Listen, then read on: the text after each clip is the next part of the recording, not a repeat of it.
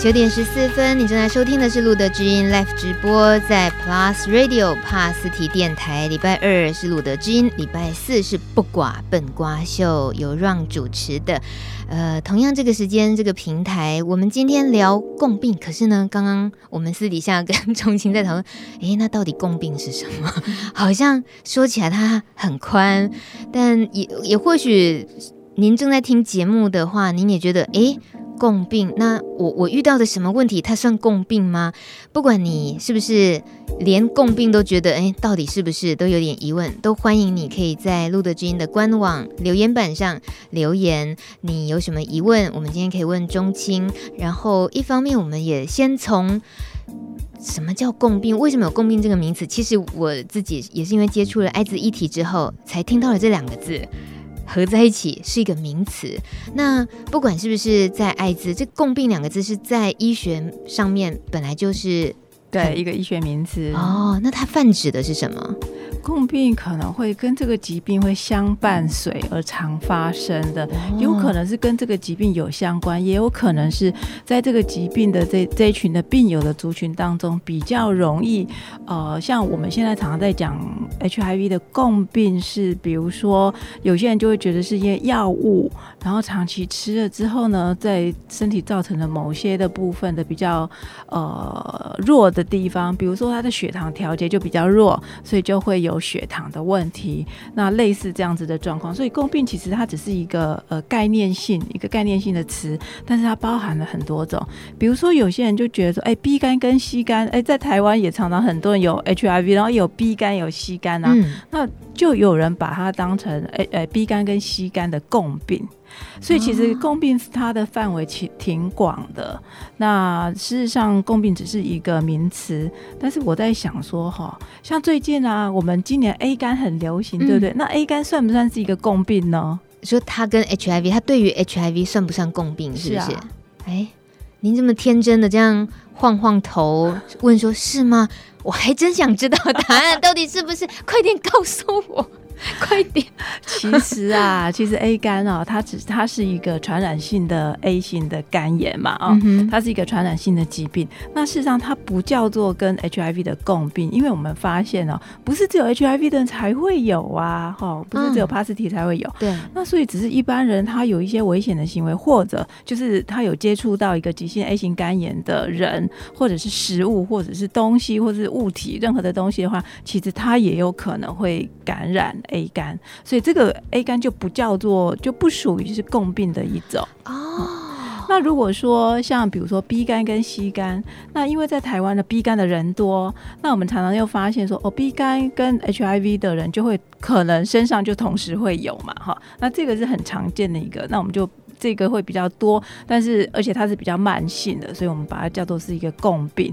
那吸肝也是类似的状况，所以 A 肝其实不叫做共病，而是说它是一个。最近今年非常流行的一个传染性的疾病，嗯、所以啊，大家都知道哦，最近开始在打 A 肝的 A 肝的疫苗了。对对对，对，各位朋友，如果说你去看医生，然后去呃每三个月啦，或者每半年去抽血的时候呢，你可能要问一下医生说，哎，有没有帮我们检查有没有这个 A 肝的抗体呀、啊？那如果没有 A 肝的抗体的话，那我就建议你可能赶快去打 A 肝疫苗。嗯、那打了 A 肝疫苗，你就比较会有抵抗力。那但是打了 A 肝疫苗，大概不会马上就有抵抗力，它大概会在二到三个月之后，抵抗力才会慢慢出来。那出来的时候呢，你就真的对于这个 A 型肝炎哈有抵抗力，所以即使你有接触到的话，你就比较不会发病，因为你有保护力了。嗯。但是 A 肝有一件事情要注意的，就是你如果打了一个 A 肝疫苗之后啊，大概要隔半年之后要再打第二剂。那为什么要在半年之后再打第二剂呢？是因为呃，这个 A 肝呢，抗体它出来之后，在两三个月。打了第一剂两三个月出来之后呢，这个抗体大概可以维持两年到三年，然后它会慢慢的消失。哦。所以我们要在半年的之后呢，再打第二剂之后，这个抗体就可以维持二十年，所以它是非常非常划算的。嗯。所以千万不要说我打了 A 肝疫苗那就好了哦，对不起，半年之后基本上，请你再去打第二剂，那就可以保护你二十年，是非常划算的。那最近十月一号开始提供的公费接种 A 肝疫苗，呃。对象有包括就三十九岁以下有艾滋、梅毒、淋病患者都可以免费接种。那这个是指第一季是免费是吗？第二季呢？呃，目前是第一季免费，那也许呃我们会随呃。疾管局那边有说会随着疫情的改变，也许如果真的是有呃需要在更强呃更强的这样子打疫苗去做保护的话，哦、可能有机会会再提供第二剂。但是不管怎么样，你先打了第一剂之后，你就会有抵抗力出来是比较要紧，嗯、因为现在的疫情还是如火如荼的。是啊，嗯，早一点有抗体会比较好。对，对不起，中青，我们这种老百姓，我真的感觉不到。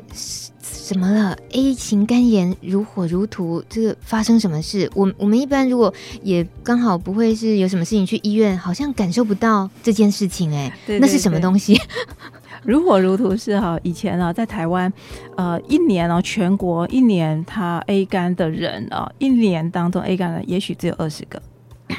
一年只有二十个，很少啊。台湾是嗯，对。可是从今年的元月，其实从去年底开始，元月，然后每个礼拜都会有。那除了每个礼拜都会有，现在已经有一段时间了，已经每个礼拜都会有十个。嗯。一个礼拜会有十个，所以现在已经好几百个感染的。嗯、那你会没有发现，是因为你可能看不出来。那这个看不出来，是因为 A 肝它会比较严重的是，当你会看得出来，就是你觉得这个朋友怎么好久不见，今天突然觉得他的气色很黄。嗯哼。那个表示一个急性肝炎，是因为它的肝指数在飙高，所以就是爆肝的时候会整个黄掉哈。嗯，那我们其实，在医疗人员当中讲，哎呀，好像小黄瓜哦。嗯，它是整个黄掉。那那个黄是，他会觉得非常的累。那很累以外呢，呃，其实我会建议朋友，你可以观察一下，你每天早上醒来的第一泡尿，那小便的颜色是不是比较深一点？嗯，那这个深哦，平常大概都会是淡黄色哦，但是比较深是。绿茶色，甚至到红茶的颜色，那个就是已经爆肝了。哇，对，所以它有三大症状，第一个就是它会很累，第二个是它的小便颜色会变很深，那甚至会到绿茶、红茶的颜色。嗯，那第三个就是脸色、气色是整个是黄疸的，嗯，所以那个其实是蛮危险的，那个肝脏会坏掉，嗯，对，会肝衰竭，其实是很危险的一件事情。那能够知道背后的原因吗？为什么今年元月份以来，每个月大概都有十例这么的？哎、欸，而且啊，我们常常看到有些朋友来的时候说：“对呀，我我上个月才刚看到我的朋友，然后他还住院什么的。”所以其实 A 肝其实蛮多的。那它的传染途径当然是，呃，以前在台湾大概是食物跟水哦，它是不干净。那可是今年哦，今年的流行是因为接触传染，在台湾的接触很明显的就是，比如说呃，年轻朋友啊，可能是有一些呃呃活动哈，有一些比较亲密的活动啊，亲密性行为啦，它也会传染，就像 B 肝、C 肝，它也会经由性行为传染一样。那 A 肝会更快速，比 B 肝还是 C 肝还要快速，是因为 A 肝它有可能在急性期的时候，它身上的病毒量很高。比如说我去上厕所，我有 A 肝啊，嗯，我去上。上厕所，我可能脸色还没有泛黄，你还看不出来。我去上厕所，但是手我只是随便用水冲一下，我没有洗，没有用肥皂，然后洗的很干净。然后呢，我走出来，我摸着这桌上这一个角落，嗯，然后呢，你也摸着桌上的这个角落，那你就有可能感染了。它比 HIV。凶猛这么更快更容易，它因为它会有接触的传染，嗯、对，所以它是更快速，所以才会说呃，今年是真的是非常的严重，所以呃，希望各位朋友，年轻的朋友，特别是需要，因为大家都没有这样子的抗体，那赶快去打一个 A 肝疫苗。嗯年轻的朋友，刚刚提到第一季提供公费，这个施打是三十九岁以下。那我们今天的海报里面好像也真的是很没有礼貌的，竟然就都冲着年轻这件事情。我还年轻，我想克服公 平的麻烦。就像中青说的，哎，年轻的朋友玩乐的时候 特别注意安全。就尤其真的是因为一开心，或许什么事情容易疏忽。中青刚刚蛮婉转的。那大概是知道哦，原来是因为这样子，所以特别也在十月一号才会机关署赶快宣布要扩大 A 肝的这个公费疫苗的接种对象。那也可以跟大家再仔细的就刚刚中心提醒的，就第一季之后的那个第二季，呃，大米这边看到资料，就是在半年后呢，你要记得去接种第二季，费用现在是自费一千到两千元左右。那如果免疫功能还是不足够的话，甚至于可以经过医师评估之后，还可以再自费接种第三季。对对，这。会不会没完没了啊？不会不会，基本上它那个 A 肝的疫苗，它打出来的效果是挺不错的，对，uh huh. 所以基本上打了第三剂应该就很强了，它的保护力会非常的强。嗯另外一个是，也是十月一号开始哦，也是特别也在这个地方在提醒大家的哦，就是开始打流感疫苗啊。这个刚好留言板上，对，请中心帮我们回复一下。有位朋友他说：“你好，想请教帕斯提斯打流感疫苗有没有什么限制？谢谢你辛苦了。” 好贴心啊！谢谢你啊、哦。那个十月一号啊、哦，大家开始就会看到一些讯息，开始打公费的流感疫苗。那今年非常的早。那为什么会是特别早？通常以往的流感疫苗，民一般民众或是呃年轻呃小朋友或是老人家，大概都是六十岁以上老人家或是小朋友打，而且通常都在十一月一号才开始打。今年特别的早，在十月一号就开始了。那是因为在前面的这两两三周以来，我们发现那个流感呃的。呃，感染流感的人的重症比较多，嗯，跟以往比起来比较多，而且比较严重。那所以呢，我们就提早了，提早了，在十月一号就开始打。所以今年的流感疫苗，它是只要是帕斯提的朋友都可以打。那我会，我也会建议，呃，还是不管你的年纪的大小，嗯、都是应该要去打一下会比较好。还记得今年，呃，在农历过年的时候，有一波很可怕的。呃，流感 A 流，嗯、然后之后到四月份又来了一波很严重的 B 流，嗯，所以这些都是在前一年没有打呃流感疫苗的，很容易就会迎上这一波。所以现在打是为了你打了流感疫苗，大概有一个月之后那个抗体才会出来，所以事实上是要提早让大家有这样对抗的能力。嗯、所以越早去打的话会越好，嗯、而且我们希望说，呃，因为年轻朋友的话。我怎么一直在讲年轻朋友？你就觉得大家特别活跃嘛，对不对？就是生活娱乐特别活跃。我觉得大家都很年轻。是是是是，请各位朋友赶快去呃打那个流感疫苗。嗯、呃，那最近常常就是一下子要打 A 肝，一下又要打流感，啊、一直在打，一直在打。那个那是可以同时进行的吗？可以。可以，你可以左手打 A 肝，右手打流感。我好痛哦！我光是想到一个手臂一只。但这位朋友他的留言，他问说有没有什么限制？是指他在担心什么？呃，限制的话大概是不会。如果说你是身体比较有一些状况，比如比如说有共病，共病是指说，比如说有有有一些人有一些肝的问题啦，或是有糖尿病啊、高血脂啦这些的问题，压力比较大啦，那这些或者以前感冒都会。比较严重啦，这些话，那你更应该要尽早打哦。这句话要听清楚，是更应该 对，要 尽早打，在你健康的时候赶快打，因为他一个月之后那个抗体才会出来。嗯、那他的禁忌是说，如果你现在正在感冒有发烧的话，那就等你这次的感冒好了之后再打就可以了。哦、对，那有的人就会觉得说，打流感疫苗，有的以前我看谁谁谁打了之后就感冒了。嗯 就好像没打没事，打了流感疫苗就好像有这个流感哦，好 像召唤流感的病毒过来一样。那，事实上，它只是说有一个类似感冒的一个症状。那流感疫苗会这样子，那 A 肝 A 肝的疫苗就完全不会，所以大家可能会觉得 A 肝打的不会痛，但是流感打的有一点酸酸的感觉。嗯哼，哎、欸，嗯，有这个差别啊？啊，对。啊，所以流感打了之后，酸酸的感觉是正常的，对，是正常的，有点肌肉的酸酸的感觉是正常，嗯、就是打的地方会有酸酸的感觉，那、嗯、是正常的。那这么说起来，并不是针对帕斯提是打流感会有限制喽，其实就是任何人，只要如果你现在刚好是感感冒的状态的话，就先不要打，等感冒好了再说。所以并不会针对是帕斯提而。特别有什么限制？没有没有，大家都一样，大家都一样。好的，这个回复给三号留言的朋友。今天在我们节目现场的是台大医院各管师，是中青，中青在现场跟我们聊聊共病。共病说起来好像范围很大，但我们刚刚先。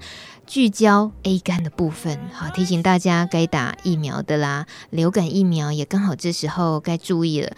但说起这些疫苗的东西，呃，我自己的个人经验是我从来没有打过，但我不知道怎么样去判断我是不是应该去打，欸。哎、欸，其实哈，嗯、我我会觉得说有一点，大家都会觉得说，哎、欸，好像呃没打，我也没有感冒嘛哈。嗯、但是如果你的家人当中哦有小孩了，或是有老人家，我会建议你打。是因为你打了之后你就不会感冒，那你不会感冒的时候，你也可以预防你感冒而传给小孩子或是老人家。所以事实上，你打了这个流感的疫苗，你也在保护他们。那他们也要打，他们也要打的意思是说，他也许小朋友在幼稚园啊，很容易就会感冒，所以他们会互相传。所以他如果打的时候他比较有抵抗力的话，他比较不会感染。因为有时候哈，小呃家里就是会有小朋友或是老人家，那小朋友感冒之后就又传给老人家，那对老人家其实威胁是挺大的。对，所以家人当。当中如果有人互相都有打，其实是在互相的保护。嗯哼，哎、嗯欸，那这么说起来，如果是相依伴侣的话，那个非 HIV 那位更应该打，因为如果另一半可能有时候身体这个抵抗力差一点，最近刚好虚弱一点，嗯、你更应该保护他。是啊，更应该温柔的保护他啊，温柔的保护他，慵懒一点。就感冒的时候，人都会这样懒兮兮的，就好像 Norah Jones 这一首歌曲《Thinking Soon》快要。沉默了，很慵懒的歌，我们融化在他的歌声里一下下吧。待会儿还要醒过来哦。然后欢迎大家在路德之音的官网留言板上留下你对于自己是不是有一些疑问，想要请问中青的。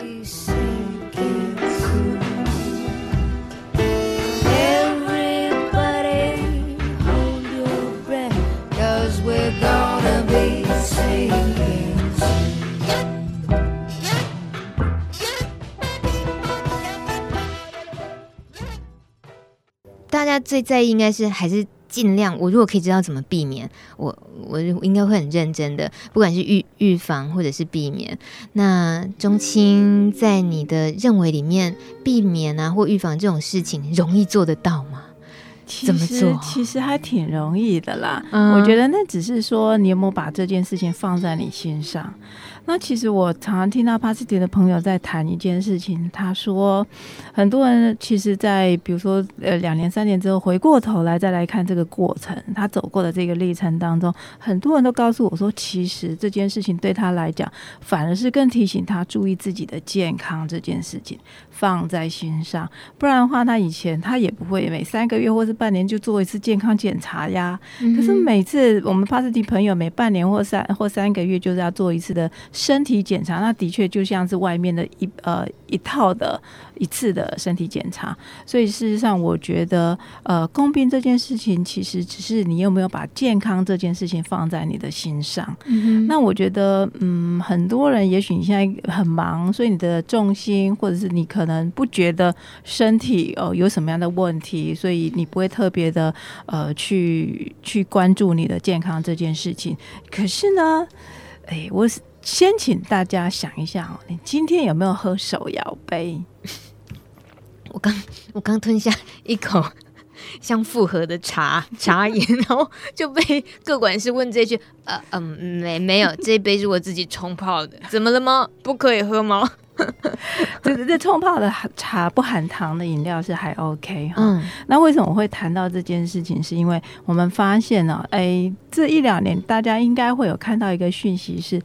糖这件事情好像跟癌症有关系，癌细胞有关系。对，那后来我们也发现了，其实糖的摄取，细胞对糖的摄取也跟很多事情都有关系。那甚至呃，最明显的就是一个糖尿病这件事情嘛，嗯、对。那在还没有发生糖尿病之前，最重要就是糖的控制。嗯、所以呢，其实啊，我一直在看那个我们街头上到处林立的手摇杯店。大家现在都自以为聪明，哎，微糖或小糖就好，事实上还是不够，对不对？哎、对，最好是对那个微糖哦，其实已经有几颗糖在里头了。那事实上，就是那个手摇杯这件事情，我觉得是我们所有任何一个任何的朋友都应该要去注意的这件事情。嗯，那呃，我我记得，哎。半年前有一个朋友啊，他应该我想想看他几岁，他应该是三十三岁到三十四岁。然后有一次呢，我们来抽血的时候，看看回来门诊，哎，这血糖这次怎么一百零六？太高是吧？太高了，正常的空腹血糖应该在八十到一百。哇，他超过了就那么一点点六。哎，你不要小看这个六哦，嗯，这个六就是在警讯，就是你的。身体没有办法去代谢你的糖了，所以它已经多了，多出来了，是它无法代谢的部分。当我们去，我们呃医生可能会叫你抽血的时候，都叫你空腹来抽血。对，主要就是在看你的血糖跟你的肝功能的部分。嗯、那这如果说你八个钟头都没有吃东西，你的血糖还这么高的话，那代表你的糖的代谢是有问题的。其实呢，这个就已经是糖尿病的第一次的小警告了。哦，对。那所以呢，我们就来看哦，哎，一百零六，好，那下次再来抽血啊、哦，结果呢出来一百零二。哎，这代表什么？呢我们再看一看啊、哦，血糖这件事情，除了看空腹血糖以外，还有一个要看的就是糖化血色素。如果你家里有那个糖尿病的朋友的话，大概你会知道说，哦，它糖化血色素这件事情。嗯哼，糖化血色素这这个东西是代表你过去三个月以来，你的身体里头的血血糖够不够稳定，会不会过高或者过低？那正常呢？正常大概在六点五以下。最好不要超过六哈，一般一般的人。那如果说是帕斯提的朋友的话，我们建议哈，至少不要超过六点五，这是一个很临界值，因为一般大概在六以下是是比较 OK 的。那帕斯提的朋友的话，我们建议在六点五以下，是因为呃，除了本身的基因，比如说比如说我的阿公哦，他有糖尿病，那我就会特别，我阿公在七十几岁的时候糖尿病，而且还高血糖哈，嗯，然后之后他还有点中风。所以后来呢，我阿公是七十岁的时候呢，等我妈妈在六十岁的时候，我就要开始注意她的血糖了。哦，因为她的下一代家族遗传，嗯、对。那所以我妈在六十岁的时候，我就要注意这件事情。所以等我五十岁的时候，我就要注意这件事情。都更提早去注意，对，都更提早十年，然后下一代会更提早十年。嗯、所以你想想看到，如果你生呃你的家族里头有这样子的基因的时候，你更应该要提早注意这件事情。所以血糖这件事情，其实只是少喝了一杯手摇杯饮料。嗯，这很简单吧？我对我来讲很简单，我我不喝那个的。可是我知道，马上就可以数出好几位，每天一杯，而且看到哎，清新，就是那个牌子有没有？哎啊，又到了该喝这个饮料的时候，就就时不时走到哪就都有那个招牌，设施在召唤他。哎，你今天喝了没？对啊，我刚才说的那个朋友哦，一百零六哦，然后呢，我就跟他谈说，哎，我们是不是这个是一个小警讯？因为他的。他的阿嬷，呃，在那个时候的上个月，就是因为糖尿病的过世。我说，嗯、对呀、啊，那你更应该要好好的注意这件事情。所以我就跟他说，那你喝不喝手摇杯？他说有，一天一杯。我说，从现在开始不要再喝手摇杯，你就一天少喝那一杯看看。嗯、然后过了三个月之后回来，他的血糖只剩下九十几。诶，那我请问钟青，在我们一般如果比较呃喜欢美食啊、喜欢甜点的人，可能好，那我注重一点健康一点，用蜂蜜取代，用一样是比较天然的糖分的东西，是不是？其实也还得要克制。哦，对对对，那个、只要是甜都还是应该。对对对，那个量还是要控制，是因为呃，在他的身体里头的那个呃血糖的调节，就是什么胰岛素的调节，嗯、那个机制是比较有问题的，嗯、比较弱的部分，他没有办法去代谢，所以就后来就是长期的这样子的话，就引发糖尿病了。那糖尿病其实不太好哦，是因为糖尿病的话，就等于哦，我一直在说的一句话，就是等于把你全身泡在糖水里，呃。这你这招高招，这恶心了，我喝不下去了，我不想 不想买了。所以你可以看啊，你全身都 都泡在糖水里的时候，你的眼睛会不会坏掉？你的神经会不会坏掉？你的血管会不会坏掉？嗯、你的肾脏会不会坏掉？嗯哼哦，所以很多糖尿病的人就是到最后眼睛视网膜会有问题，会有白内障，然后他的神经就是会手脚会麻麻的，嗯、那就是长期泡在糖水里头了。那他的肾脏油剂可能会坏掉了。对，嗯、所以事实上我觉得有很多的疾病，尤其是共病。总归最后，我觉得最要控制的就是血糖。嗯，对，糖分的摄取。那糖分的摄取，如果说呃他的呃血糖是比较高的时候，其实血管都会发炎啊。那血管会发炎的时候，其实这是不好的状态，是因为如果是血管发炎的时候，更会好发引发什么？血管的周状动脉硬化，嗯哼，好、哦，那这些都会是跟心血管疾病有关系，所以血糖的控制引发了全身很多很多的系统的问题，所以第一个要控制的就是糖分的摄取，嗯、手摇杯，还蛮。切身的，就是从生活里面最基础的那个平常自己都会面对的部分，哎，好像不是什么大学问，应该要做什么事情才可以避免共病或预防共病，好像没有太大的功夫，只是你减少，甚至于避免，就不要再喝手摇杯，这样对对，其实蛮简单的，嗯，所以这么样的延伸性的，只因为血糖而带来的其他共病。就是足以有这么大的影响，对，尤其是血糖的部分。所以哦，其实我我之前有一个一个 PASTY 朋友哦，很有趣。他在可能有六七年前了，有一次呢，他就呃该回来的时候没有回来，所以我就传了一个简讯在他的手机里。然后呢，突然有一个陌生的人打电话给我说：“哎，你是不是施小姐？”我说：“哦，是。”然后呢，我发现这是一个陌生的声音，那但是是由我一个 PASTY 的朋友的手机是显示的，所以我就觉得很奇怪，我就问他说：“哎，你是谁谁谁的什么人？”还发现说：“哦，那是他哥哥。”嗯，那我说：“哎，为什么你会打电话给我呢？”因为他告诉我他的弟弟因为高血糖昏迷了，现在在加护病房在洗肾。那他发现他的弟弟的手机有我的简讯，而且我、哦、因为我有留台大医院施施小姐，所以他就打给我了。嗯、那才知道哦，原来那当然我我们没有提到 pass 呃 positive 这件事情，嗯、但是我就呃让他知道说呃他是有在台大就医的，所以后来回来了，回来了，这个病人也也慢慢的稳定下来了。我们发现他以前都不知道自己有糖尿病。嗯哼。那这次发现了有严重的糖尿病，他自己都没有发现，所以才会高血糖。所以呢，他就看到有一本书，他说：“呃，每天走一万步运动，嗯，一万步大概几公里啊？哎，一万步其实大概要一个半小时。哦，对对对，不少。对对对。然后呢，他就开始走路喽。他就用走路这件事情，你看，有一个有一个人，他从。糖尿病很严重到能够会昏迷，而且到加护病房，而且是急洗肾，嗯，这是已经是很严重了。那他就靠每天走路，每天走路之后，把他的糖尿病，他从每天要吃两种呃降血糖的药，变成一种降血糖的药，减少到最后，他不需要吃降血糖的药，他只要走路，他就可以控制好。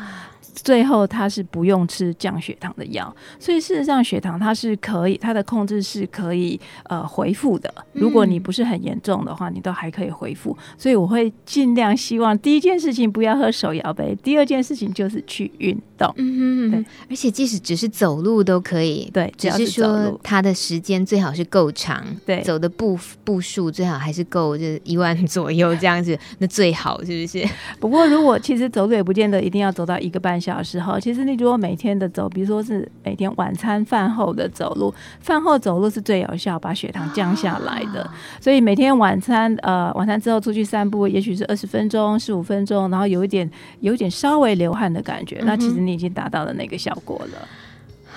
这个好，这办法好。这建议好，你知道现在秋天了，嗯，晚餐饭后散步是真的很舒服的，对，不管微风凉凉吹来，不管是有没有人陪着你散步，我觉得一个人自己散步的时候，那种自己独处的时间也很重要，也是呃很棒的体会。那把它养成习惯，好像其实最难的都是让它变成习惯。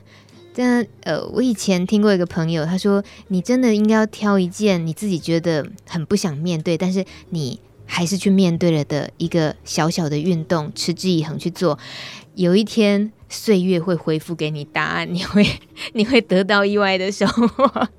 当你年纪大一点，或者是哪一天身体遇到了什么呃困扰啊、疾病的时候，这这些你已经打下的基础会帮助你，会挽救你一些。哎，所以刚刚中心你已经很快的用一个例子告诉我们预防跟治疗。哎，嗯，听听起来不用看医生，哎，很简单吧？对呀、啊，你这样 你这样对吗？你这样有没有粉饰太平？我们共病听起来还蛮蛮严肃、蛮严重的事。哎，没有，我觉得它的 根源是在血糖的这个控制的这个部分。对，嗯、而且我也不希望说各位朋友，我们好不容易可以减少了几颗药了哦，不要再因为工病又要再多吃降血糖的药，要吃降血压的药，要吃降血脂的药，真的实在是太不划算了。嗯，嗯但是一方面来讲，这样子的帕斯提们是现在状况还是普遍看到的吗？就一边吃。帕斯提的药一边巴拉巴拉巴拉很多共病的药，其实不会，但是会跟他原来的家族遗传有关系。哦，对，我觉得家族遗传的东西就比较难做呃呃回复性，但是你至少可以延缓它发作。对，嗯、那也许说，比如说我我爸爸有有高血压，那我有一些运动的习惯，那我的饮食不会呃吃的太多油腻的东西或者是海鲜类，这让我的胆固醇太高的话，我可以延缓它。啊，呃，让我的血呃血压那么的高，嗯、所以事实上这些并不是说，哎、欸，反正我迟早会血呃高血压，或者我反正我迟早会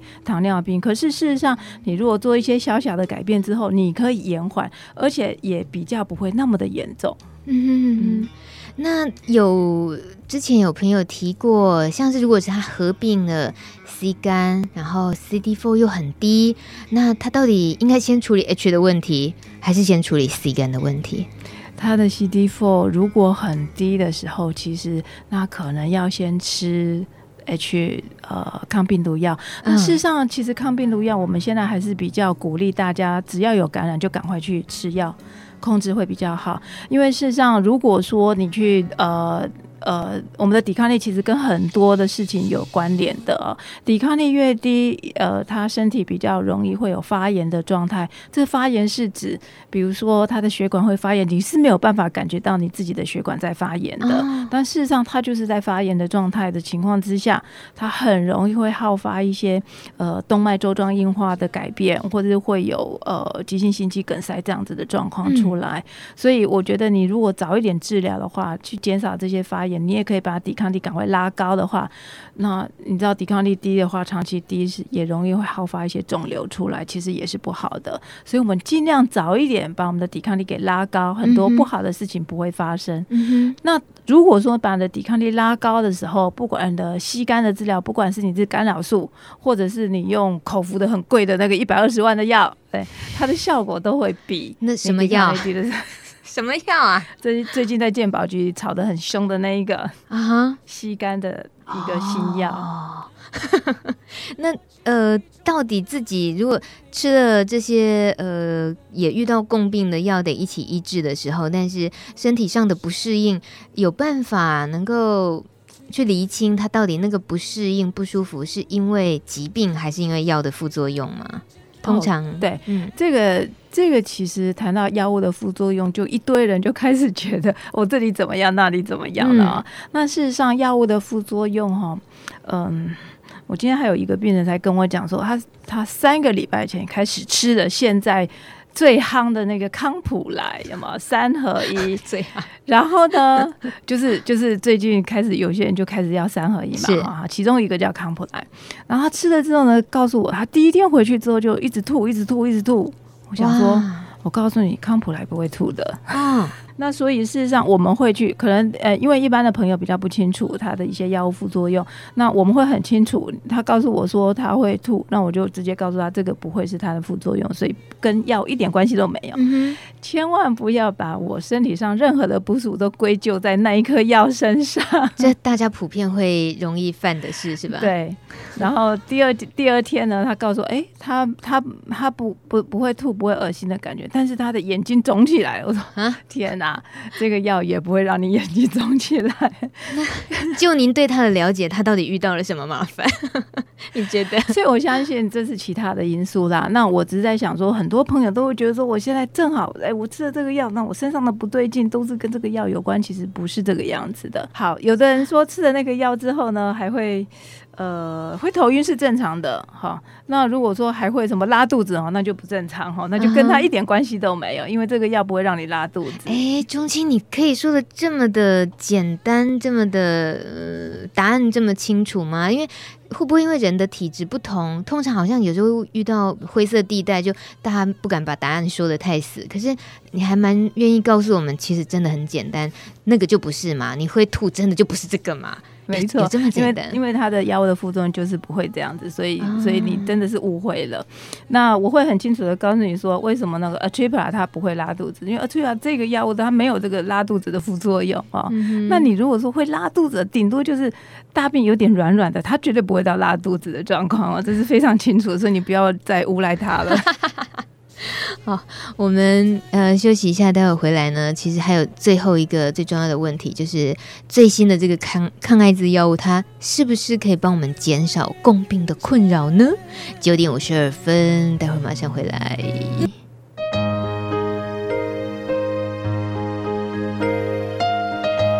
大家好，我是艾滋感染者权益促进会的社工小乖。在这工作的十几年来，陪着许多新朋友、旧朋友度过了生活上面许许多多的议题。有人常常在半夜会告诉我说，他跟他的另外一半刚吵架了，他刚刚让他的家人知道了他的状况，可能在哪一个医院或是在哪一个生活上面遇到了一些些的委屈。事实上，我很想告诉大家，我们一直都在你的身旁陪伴着你们。如果当你觉得难过、生气、愤怒，甚至无助的时候，都欢迎随时可以跟我们联络，我们一直都在。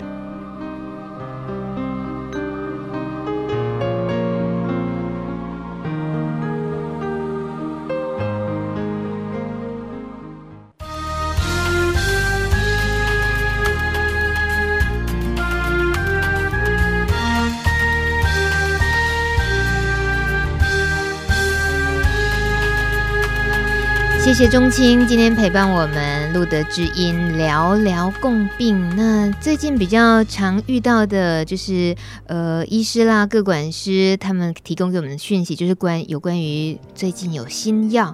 那最新的这个抗艾滋药物，哇，直接拿来套在今天我们正在讨论的共病上，这样子的 这种，我们很想要得到一个呀，是不是？是不是可以期待？那这个药物是不是可以减少共病？这种期待的问题问出来的时候，你要回答会不会有压力？哦，不会啊，不会，因为其实我们现在说三合一的药，一天只吃一颗药，其实有三种不同的药物。哦，那这三呃这三种药，三种药呃，其实它的成分是各不相同，那所以并不是这三种药适合所有的人。嗯，所以有一些人呢，他也许。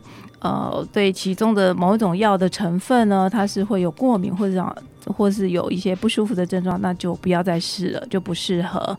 那事实上，我们现在的三合一的药，就是一天吃一颗的这三种药，其实它的副作用已经少很多哦。的确是，它的副作用少很多。相对的，还有一个优点哦，就是说，呃，像以前哦，我们在早几年前的话，有一些药啦吃的，比如说会。会会胆结石啦，会肾结石啦，会拉肚子啊，会恶心啦，会胆固醇高啊，会三酸甘油脂高啊，会血糖高啊。哇，我头晕了。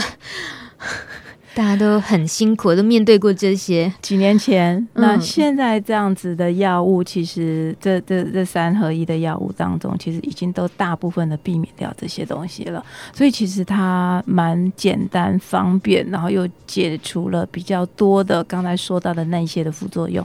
所以事实上，它算是蛮划算的。那其实我觉得这个三合一它的好处是因为，比如说我们在吃三颗药或四颗药。有时候总是会有一颗小小的药掉在地上，嗯、没发现，故意的吧？要是我，我就是故意的，或者是 想要少吞一颗，或者是不小心多拿了一颗药，所以那有时候万一这个药量没有吃好的时候，嗯，也容易会发生有。抗药性出来，所以其实是不好的。所以一天一颗药其实是很简单，那你就把它当成它是对你好的一个东西，那你不要连接一些负面的东西，其实你吃起来会蛮快乐的。但它对于减少共病呢？这样子，哎，减少共病倒是有，呃，有一种药哦，有一种药，它其实呃比较不会跟其他的，比如说是降血脂的药，或者是一些其他的药物，像有些人会吃安眠药，嗯，嗯，那安眠药有些的成分还是会跟某一些药有一些交互作用。嗯，那我们的呃三合一的药物当中，其实它会跟这些安眠药的交互作用非常的少，哦，所以比较不会影响。嗯哼，嗯，所以事实上这三合一的药有的确是有它可减少了。第一个是它减少了副作用，绝大部分的副作用；第二个是它减少了跟其他药物的交互作用。那这样子的话，你的吃的药会比较少，颗粒数会变少，那也比较安全，因为你不会。不会去影响到，比如说你的降血糖的药，或是其他的药。嗯，所以我觉得它是挺安全的。那还有一点我要提醒大家，就是比如说呃，有些人觉得他感冒的时候，就会说，哎、欸，我现在又吃感冒药，然后又吃抗病毒药，会不会互相相怕等？对对对，对，会有互相影响。那不会不会强蹦的哈。嗯、那所以其实，在所有的抗病毒的药，不管你是吃一颗、吃三颗、吃四颗、吃一次或者吃两次，其实都不会跟感冒药有相冲突的。但是在一般诊所的感冒药，你可能会看到它一个药包里头可能六七颗药，对不对？对。那六七颗药当中，可能会有一颗药是胃药。啊啊！反而是那个胃药要特别注意的，是因为这个胃药会跟我们的抗病毒药其中的两三种药是会影响到我们抗病毒药的药效的。什么？胃药感觉是最无关痛痒，它是让自己不伤胃的来吃其他药，反而在这个时候是要把它挑挑开的。对，要把它挑起来。所以如果说你感冒，然后去一般的诊所看那个小药包里头，你可以跟那个医生说，那个胃药你特别拿起来，让你知道是哪一颗药。所以你如果在吃抗病毒的药的时候，可能就呃，你你要问一下医生，你这一个抗病毒药会不会跟胃药有相冲突？如果有的时候，你就要把那个胃药拿出来。或者是你这个胃药跟你的抗病毒的药要相隔至少四个小时再吃，嗯、对，这样会比较安全。嗯嗯，嗯呀，有些话真的说的很直白，反而我们好吸收哎。我好谢谢中心，今天很好吸收，今天很好吸收。除了中心很婉转的说，哎呀，年轻的朋友们啊。就是呃要去打疫苗，或者是要避免什么啊？我们今天一直没有提到的，就包括其实怎么样避免共病、预防共病，还主要就像性行为注意安全嘛，对不对啊？然后避免使用娱乐性药物，让自己更安全一点的一些生活的状态，是不是？这个钟青这样就只要点点头，就就表示平常也都念这些小朋友都念够多了，是不是？不，今天不想啊、哦？不会啊。为什么不会？我不会念，因为我觉得那个是呃，娱乐性药物这件事情，其实、嗯、呃，我很不喜欢朋友去用娱乐性药物哦。我要说这几天我其实有很大的感触，我发现在嗯几年前很优秀的一些年轻的朋友，他是在专业上非常的优秀，工作上非常的好。那自从去年前年开始使用娱乐性药物之后，他现在整个人看起来完全不一样了。对，他已经被那个娱乐性药物给控制住了，他连他自己改变了他自己都没有办法。所以最近的这一两年来，他的工作非常的不顺遂，因为他被药物控制住之后，他开始会胡思乱想。嗯，那尤其是最近的安非他命这件事情，让很多。很多朋友用了之后，觉得他我可以控制安非他命的，其实错了。后来都被安非他命给控制了。对，那我觉得这是很可惜的事情。我也不希望说我们的年轻的呃，我们这些的帕斯提朋友会遇到这样子的一个状况。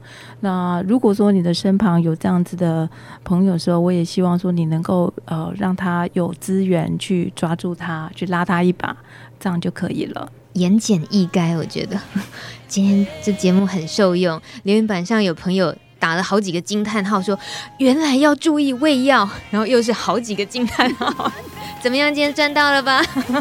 节目时间到了，最后听 Katy Perry。最近她很很神经的，居然竟然拍全裸的，要帮美国所有选民民众说：哎，不管你睡觉起来的时候是穿什么睡衣，是什么状态，都要记得去投票，就十一月八号的投票日。这种宣传方式不错哦。如果哪天我们也想就提醒大家不要再吃含糖饮料或什么的时候，我们也来点那个 就是极端一点的手法来提醒大家好了。好啦，谢谢钟青，谢谢。我们的好朋友，谢谢你今天的叮咛，谢谢，感谢大家的陪伴，下礼拜二见，拜拜，晚安。